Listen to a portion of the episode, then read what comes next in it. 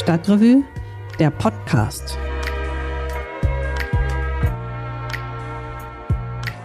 Hallo, mein Name ist Christian Wertschulte und ich sage herzlich willkommen bei der neuen Ausgabe des Stadtrevue Podcasts. Blut, ruhig, Kölsch und lecker Mädchen, hoch an der Kölsch, um glücklich zu sehen. Blutwurst, Kölsch ohne lecker Mädchen. Das braucht ein Kölner, um glücklich zu sein. Und die männliche Form, also den Kölner, die habe ich hier durchaus mit Absicht gewählt. Denn um den Kölner dreht sich beim Karneval ja alles. Nicht nur in diesem Song der Höhner, sondern auch im Dreigestirn und in den Traditionschor. Ist das sexistisch, wollten wir wissen? Na, das beantwortet sich, glaube ich, von selbst.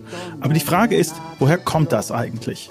Meine Kollegin Anne Meyer und Anja Albert, die haben sich für die aktuelle Stadtrevue gefragt, warum ist eigentlich der Karneval immer wieder so offensichtlich sexistisch, obwohl er sich selbst doch immer dafür feiert, alle Verhältnisse auf den Kopf zu stellen.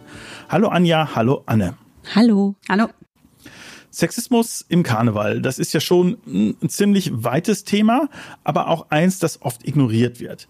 Letztes Jahr, da war es aber so, man konnte es wirklich nicht mehr ignorieren. Da ist nämlich bei einer Sitzung im Gürzenich das hier passiert. Hätte nicht ein Standesbeamter Frau Kramp-Karrenbauer warnen müssen? Jetzt nennen Sie die alle AKK, weil Sie Namen nie aussprechen können. Würden Sie bitte aufhören zu pfeifen?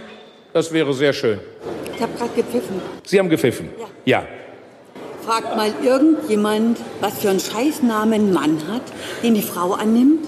Bernd Stelter, seines Zeichens der personifizierte Durchschnittskarnevalist, wird auf der Bühne von einer Frau zur Rede gestellt, und zwar wegen eines Witzes, den er gemacht hat. Die ganze Geschichte ging ziemlich weit rum. Äh, nicht nur hier in Köln wurde viel darüber geredet, sogar bundesweit war das ein Thema. Und jetzt, ein Jahr später, würde mich interessieren, gibt es eigentlich mittlerweile ein Bewusstsein für Sexismus im Karneval? Erschreckend wenig, würde ich sagen. Ähm, und das hat diese Episode mit Bernd Stelter auch ganz gut gezeigt. Wobei ich den Witz jetzt zwar nicht sehr gelungen finde, aber auch doch eher harmlos. Das Problem sind eher die Strukturen im Karneval. Also der Sexismus ist quasi strukturell bedingt. Und zwar liegt das daran, dass der Karneval, als er vor ungefähr 200 Jahren seine Organisationsform bekam, dadurch, dass das Festkomitee ähm, sich gegründet hat, für die Frauen sozusagen Schluss war, weil in die Gesellschaften nur Männer Aufnahme gefunden haben. Und vorher war es so, nach allem, was man weiß, dass Männer und Frauen relativ gleichberechtigt äh, zusammen Karneval gefeiert haben. Aber damit war dann quasi Schluss. Und das wirkt auch bis heute nach. Immer noch ungefähr 20 äh, reine Herrenvereine. Und das sind vor allem die Traditionschor, also wie die Roten Funken, die Prinzengarde, die Ehrengarde, die man eben aus dem Fernsehen kennt und die auch das Bild vom Karneval bestimmen. Das heißt also, Männer bekleiden die Ämter, Frauen nähen die Kostüme oder machen die Schnittchen. Also das ist zum Teil auch heute noch so. Aber der traditionelle Karneval, der sieht das nicht so. Also da ähm, heißt es dann immer, wir wollen doch niemanden ausgrenzen. Ähm, die Frauen sind doch auch immer dabei bei unseren Feiern. Und dann erschreckt man sich natürlich, wenn auf einmal so ein Shitstorm kommt, wie nach dem Stelter-Auftritt. Und dann denkt man, ach, das ist doch der Blick von außen, das kann nur von Leuten kommen, die den Karneval gar nicht kennen. Und ähm, ich finde aber, der Karneval könnte ruhig noch so ein paar mehr Shitstorms vertragen, damit er vielleicht mal ein bisschen ins Nachdenken kommt. Du hast ja gerade schon gesagt, dass Sexismus im Karneval eigentlich ein strukturelles Problem ist. Vieles von dem kriegen wir ja auch tatsächlich gar nicht mit, weil es hinter der Bühne stattfindet. Was mir aber zumindest immer auffällt, ist, dass es eigentlich relativ wenige Frauen gibt, die im Karneval eine prominente Rolle spielen. Woher kommt das eigentlich? Rednerinnen gab es lange gar nicht. Also man kennt vielleicht Trude Herr oder Grete Fluss, das waren also absolute Ausnahmen. In den 80er Jahren wurde dann Marita Köllner bekannt als Rednerin. Ähm, die hat sich aber auch noch in der reinen Männerwelt bewegt. Und wir haben sie auch gesprochen für unsere Titelgeschichte. Und sie sagte auch, also sie durfte nur über bestimmte Themen reden. Und sobald sie irgendwie die Politik auch nur gestreift hat oder ähm, zotige Witze gemacht hat, wurde sie sofort zurückgepfiffen. Heute ist das wohl ein bisschen anders. Ähm, zum Caroline Kebekus zum Beispiel, die ist ja gerade für ihren zotigen Humor sehr bekannt geworden. Aber trotzdem ist es natürlich immer noch so, dass es viel, viel mehr Männer auf der Bühne gibt als Frauen. Mir wurde auch erzählt, dass auch heute noch die ähm, Frauen so eine Themenvorgabe ähm, bekommen von Männern und auch ihre Manuskripte einreichen und dann auch die Themen wirklich runtergekürzt werden und gestrichen werden und ihnen dann auch so Themenvorschläge gemacht werden wie präsentier dich doch als Putzfrau oder als sexy Tänzerin, dass wirklich von den Männern auch den Frauen die Themen so nahegelegt werden und sobald die dann inhaltlich anspruchsvollere Themen angehen, dann wird das direkt abgeblockt. Das wurde mir von mehreren Büttenrednerinnen berichtet. Einen ganz interessanten Fall finde ich den Fall der ähm, Funke-Mariechen, wie es ja hier in Köln so etwas grammatikalisch schwierig heißt, also der Tanzmariechen in den Chors. Das ist ja wirklich eine sehr traditionelle Frauenrolle, die die übernehmen. Die müssen quasi in der Pause mit ihrem Tanz das Publikum unterhalten. Gleichzeitig ist das aber etwas, was für viele junge Frauen als besonders erstrebenswert gilt. Ähm, warum ist das so? Ja, das ist schon merkwürdig. Also die Geschichte der Tanzmariechen ist ja eigentlich sehr spannend. Also ursprünglich waren die alle männlich, also so wie alle Rollen im Karneval waren auch die Tanzmariechen männlich. Und das hat sich erst unter den Nazis geändert, weil äh, man auf keinen Fall unter Travestieverdacht geraten wollte. Also das, äh, da hat sich der Kölner Karneval quasi schon in vorauseilendem Gehorsam äh, schnell angepasst. Und auch die Jungfrau im Dreigestirn wurde in dieser Zeit von einer Frau dargestellt. Das änderte man später wieder, aber bei den Tanzmariechen ist man dabei geblieben.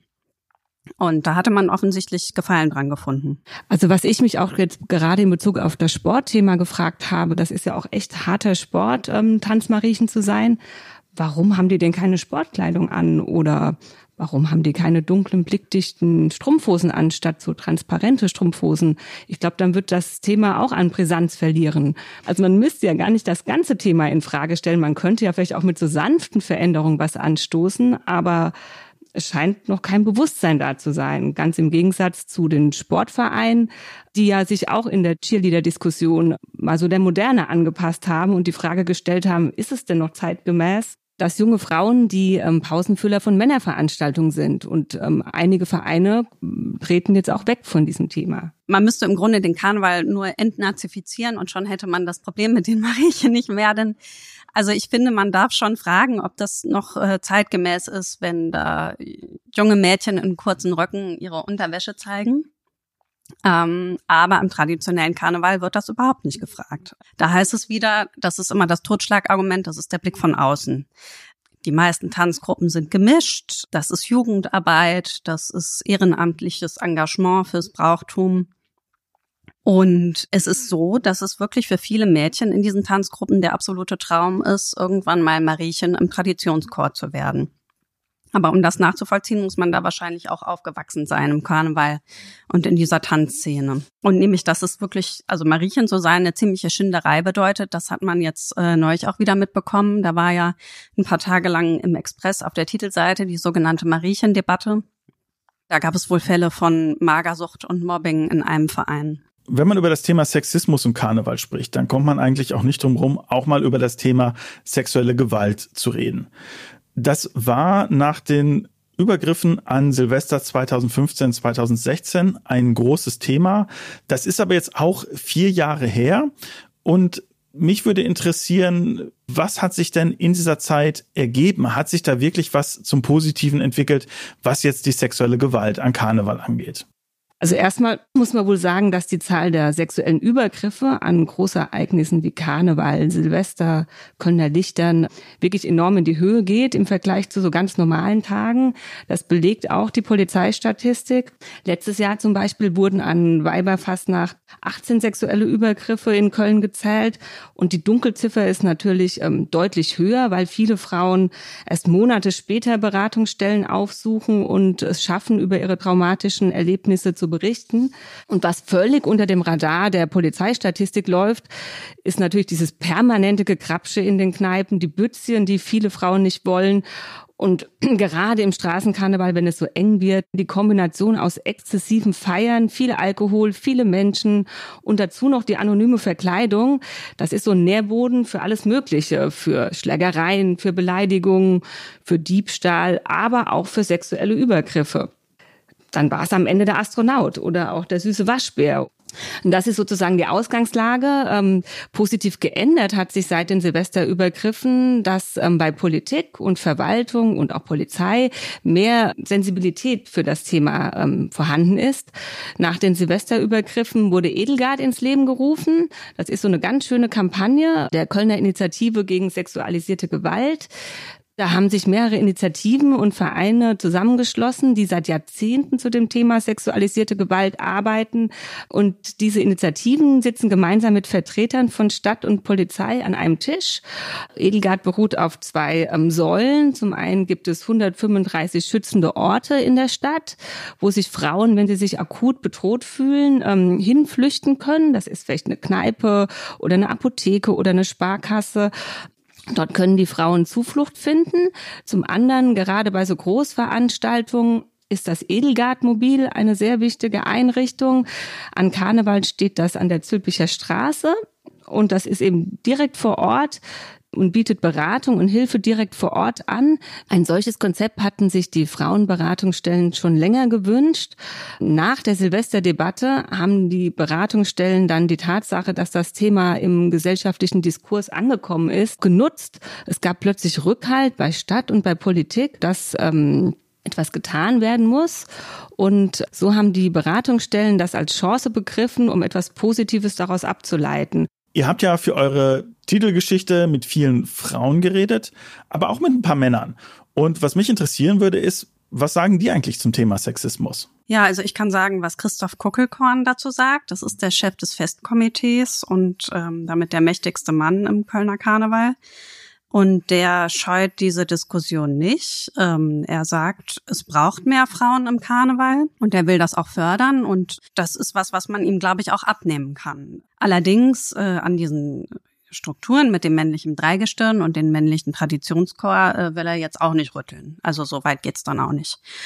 Und Huckelkorn sagt auch, also Grapschen und sexuelle Übergriffe, das geht überhaupt gar nicht und darüber gibt's auch gar keine Diskussion. Aber er sagt auch wieder, das ist nicht die, das ist sozusagen nicht die Schuld des ursprünglichen Karnevals. Wenn man weiß, wie Karneval geht, dann passiert sowas nicht, sondern es ist die Schuld von den Touristen, die nach Köln kommen, weil sie denken, an Karneval kann man da jede, jede Frau rumkriegen. Und deshalb sagt er auch, Karneval ist was, was man lernen muss. Wobei ich finde, man darf schon bezweifeln, ob es jetzt äh, bei echten Kölschen, wenn die Karneval feiern, ob es da wirklich niemals zu Grabschereien oder sowas kommt. Also ich glaube, das kann man schon bezweifeln. Ich habe von vielen Frauen gehört, mit denen ich gesprochen hatte, ähm, dass sie in den schwulen Karnevalsvereinen deutlich offener aufgenommen wurden und sich dort auch wohler fühlen, gerade wenn sie auf der Bühne stehen. Da wird das Thema Sexismus auch offen als Thema angesprochen und thematisiert. Und das ist ja auch ein absoluter Fortschritt zum traditionellen Karneval. Ja, es ist aber übrigens auch nicht so, dass es im alternativen Karneval automatisch ein Bewusstsein dafür gäbe, für das äh, Problem. Wir haben für unsere Titelgeschichte auch einen sehr prominenten Vertreter des alternativen Karnevals äh, angefragt, der auch als Kabarettist bundesweit berühmt ist und der sagte nur, ja, es tut ihm leid, aber zu dem Thema Karneval und Sexismus, da falle ihm beim besten Willen nichts ein. Ja, Christoph Kuckelkorn, der Präsident des Festkomitees Kölner Karneval, der hat sich auf jeden Fall diesen Monat unseren Ehrenplatz für das absurdeste Zitat verdient. Und das steht immer auf dem Rücken der aktuellen Stadtrevue. Prinz, Bauer, Jungfrau sind genauso männlich wie der Weihnachtsmann, sagt Christoph Kuckelkorn. Mehr zum Thema steht in unserer Titelgeschichte Blutwurst Kölsch und Hashtag MeToo. Jetzt am Bütchen.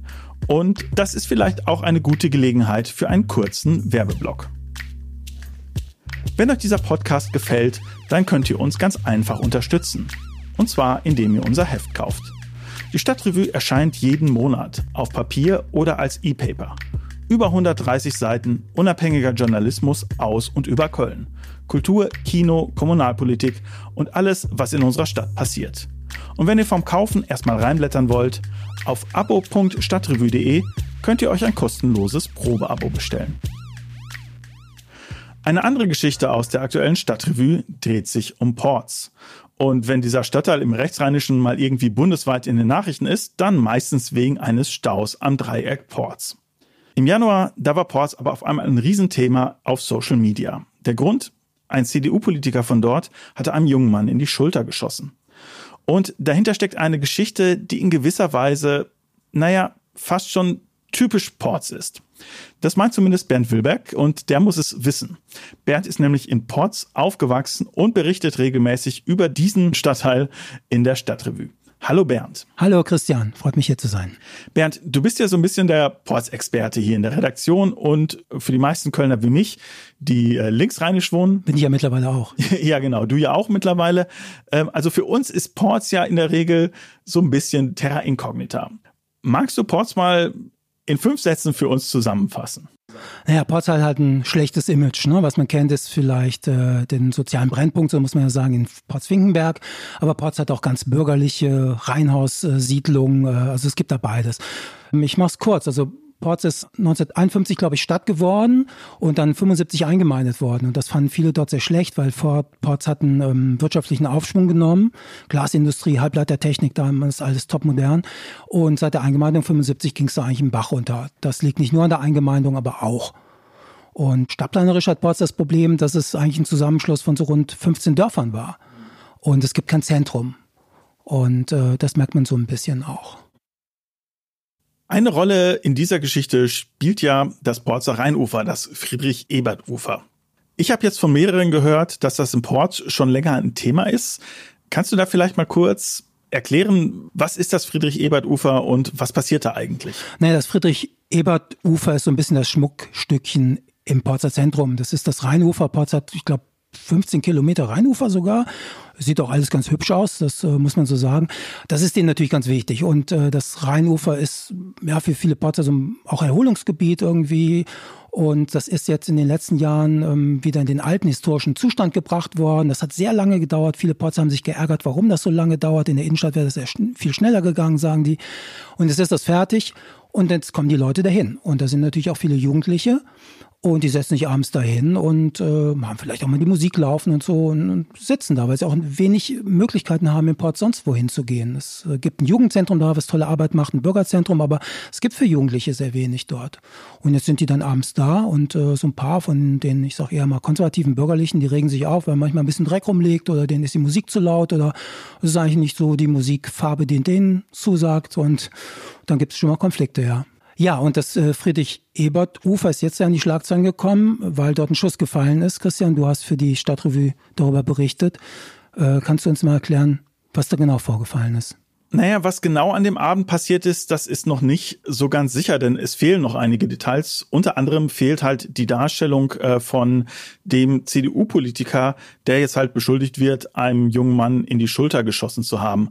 Was wir aber wissen, das Opfer, äh, mittlerweile kennen wir auch seinen Namen, Chris, hat mit drei Freunden am Friedrich-Ebert-Ufer gefeiert. Der Verdächtige, nennen wir ihn Herrn Hashtag, der hat das gehört, der ist aus dem Haus gekommen und wollte die Jugendlichen zur Rede stellen, warum die denn so laut sind. Und er hatte eine Waffe dabei.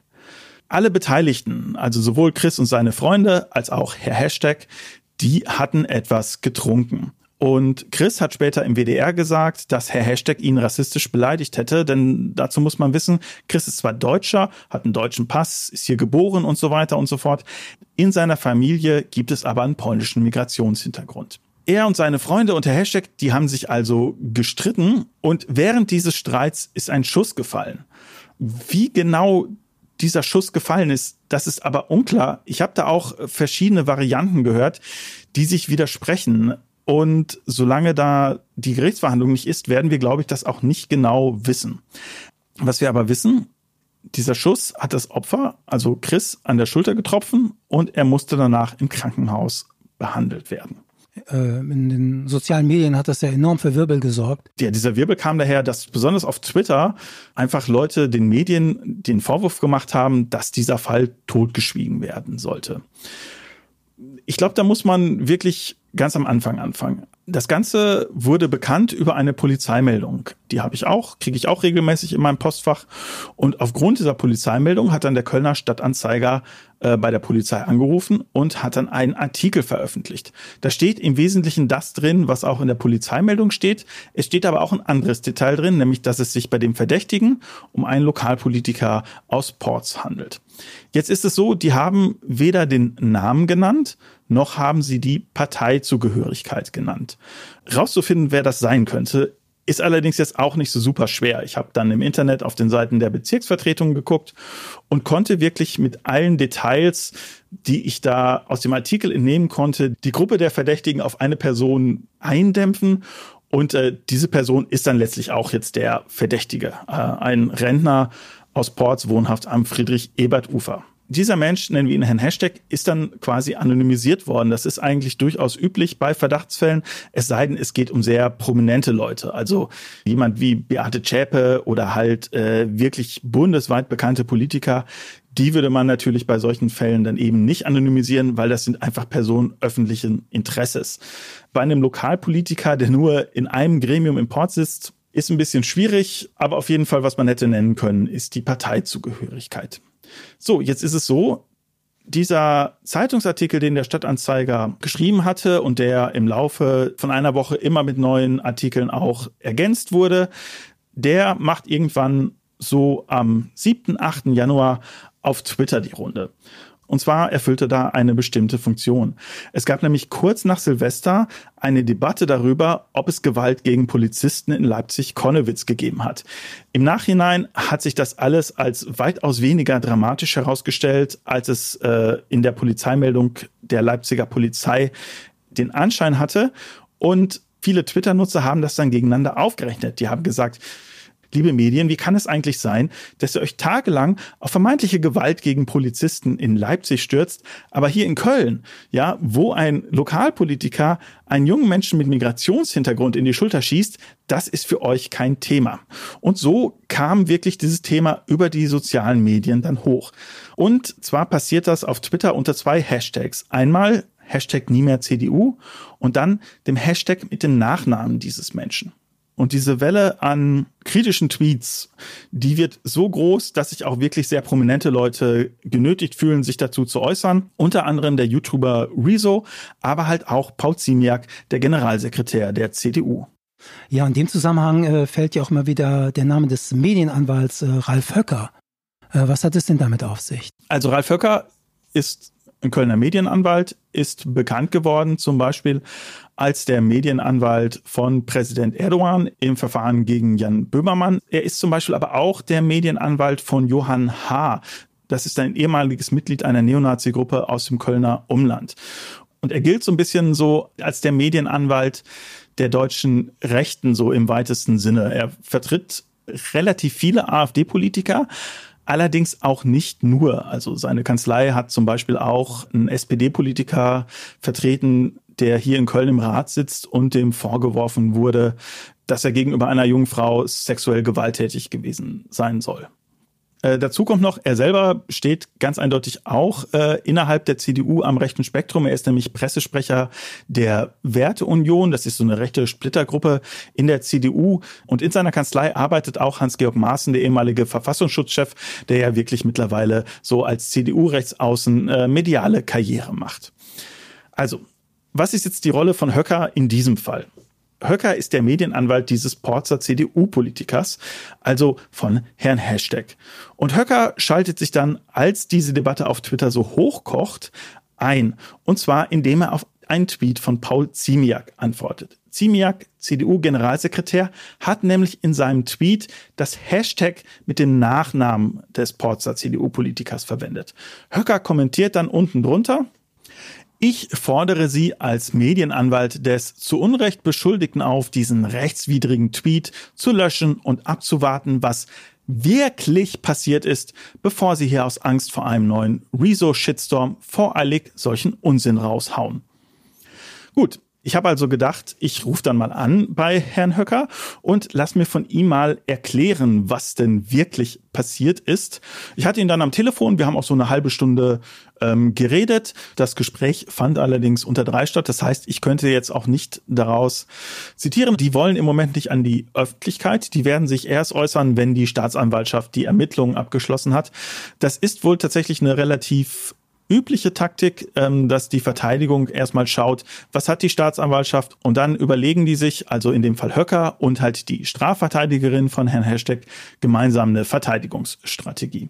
Im Internet hatte Höcker allerdings dann mit seinem Tweet wirklich den Streisand-Effekt produziert. Das Thema kochte noch höher also ein Medienanwalt, der wirklich am rechten Flügel der CDU steht, verteidigt einen Politiker, der rassistisches Zeugs auf seiner Facebook-Seite teilt, der einen Menschen mit Migrationshintergrund angeschossen haben soll und der zudem auch noch Mitglied in einem Kölner CDU-Ortsverein ist, der sich in der Vergangenheit durchaus mal als rechtsoffen gezeigt hat. Also das kommt alles zusammen, denn in diesem Zusammenhang wurde auch noch eine fünf Jahre alte Geschichte wieder an die Öffentlichkeit gespült, nämlich die Wahl des Porzer Bezirksbürgermeisters Henk van Bentem. Als der nämlich gewählt wurde, kam die entscheidende Stimme von der rechtsextremen Wählervereinigung Pro Köln. Und du, Bernd, weißt das vielleicht sogar noch ein bisschen besser, woher sowas kommt, denn du hast ja damals auch viel für die Stadtrevue darüber berichtet. Das war in der Kölner Politik ein No-Go. Man hat gesagt, wir lassen uns nicht in Ämter wählen mit den Stimmen der Rechten. Und äh, Henk van Beltem ist in geheimer Wahl, aber es ist offenkundig mit den Stimmen von AfD und Pro Köln gewählt worden. Es gab Aufregung darüber, ähm, aber Henk van Beltem hat das ausgesessen bis heute. Und die Stimmung in Porz ist auch so, ja, die Porzer SPD, die regt sich darüber auf, aber kann das auch nicht ändern. Und äh, mittlerweile ist die Stimmung auch wieder eingeschlafen. Also man akzeptiert das und äh, Henk van Bentem als Bezirksbürgermeister macht seinen Job und äh, es kümmert keinen. Und das ist interessant, weil ich glaube, in anderen Stadtbezirken wäre es genau anders gelaufen. Man ist es unvorstellbar, äh, so etwas in Ehrenfeld, in Nippes oder in der Innenstadt zu erleben. Da hätte es Petitionen gegeben, die wirklich auch verfangen hätten. Da hätte es Demos gegeben, das, die hätten nicht locker gelassen. In Ports versandet es so. Also wenn du diese Geschichte hörst, würdest du denn sagen, da ist irgendwie was dran, wo man wirklich sagen würde, boah, das ist jetzt aber echt typisch Ports. Jetzt muss ich ein bisschen über die Porzer Mentalität äh, reden, die ich ja nur auch lange erfahren habe. Und ähm, ich glaube, ich darf das so sagen, es gibt so eine gewisse Bräsigkeit auch. Also ähm, es sind viele Dinge in Ports passiert, wo man in anderen Teilen der Stadt sich aufgeregt hätte, wo man, naja, Widerstand geleistet hätte, wo man nicht locker gelassen hätte. In Ports passiert das einfach. Und ähm, es liegt vielleicht auch daran, in Ports gibt es auch wenig Jugendkultur. Also sie gibt es in den, ich habe es eben schon genannt, Bürgerzentrum Engelshof oder Glashütte, die machen tolle Arbeit. Aber ähm, allein wenn man sich die Orte anschaut, wo Jugendliche hingehen können, das ist nicht viel. Das sind vielleicht die Sportvereine oder die Karnevalsvereine, aber das ist auch nicht jedermanns Sache. Und insofern, no, ne, ich hatte es eben gesagt, nachdem Henk van Bente mit den Stimmen der Rechten gewählt worden war, gab es eine kleine Demo und dann war auch mehr, mehr oder weniger Schluss. Und das ist, glaube ich, schon eine Mentalitätssache, die äh, man so im Ports findet, ja. Danke, Bernd. Danke auch. Damit ist die Geschichte um den Schuss vom Ports aber noch nicht zu Ende. Mittlerweile ist der verdächtige Politiker von seinem Amt in der Bezirksvertretung Ports zurückgetreten und zwar begleitet von Protest. Nee, nee, das geht gar nicht. Runter mit dem Zeug. Das ist nicht zulässig. Egal wie gerne ich es hätte, nochmal, es gibt eine Geschäfts... Ich muss Sie sonst bitten, den Raum zu verlassen. Nehmen Sie das bitte runter. Letzte Aufforderung. Sonst lassen wir Wachdienst kaufen und dann werden Sie entfernt. Gerechtigkeit für Chris nennt sich die Initiative, die da protestiert hat. Chris ist der Name des jungen Manns, der im Ports angeschossen wurde. Und die Initiative will ihn in den nächsten Wochen unterstützen, etwa bei der Vorbereitung auf den Prozess gegen Herrn Hashtag, den Portser CDU-Politiker. Oder wie man vielleicht besser sagen müsste, Ex-Politiker. Der Prozess, der könnte noch in diesem Frühjahr stattfinden, das hat mir die Staatsanwaltschaft gesagt und wir in der Stadtrevue, wir werden dann natürlich auch darüber berichten. Und damit möchte ich mich auch verabschieden. Den nächsten Stadtrevue-Podcast, den gibt's dann nach Karneval. Und ein Thema, das kann ich schon versprechen, das wird die geplante Fusion der städtischen Kliniken hier in Köln mit der Universitätsklinik sein. Bis dahin, schöne Grüße aus der Stadtrevue-Redaktion sendet euch Christian Wertschulte. Ich hoffe, wir hören uns in einem Monat wieder.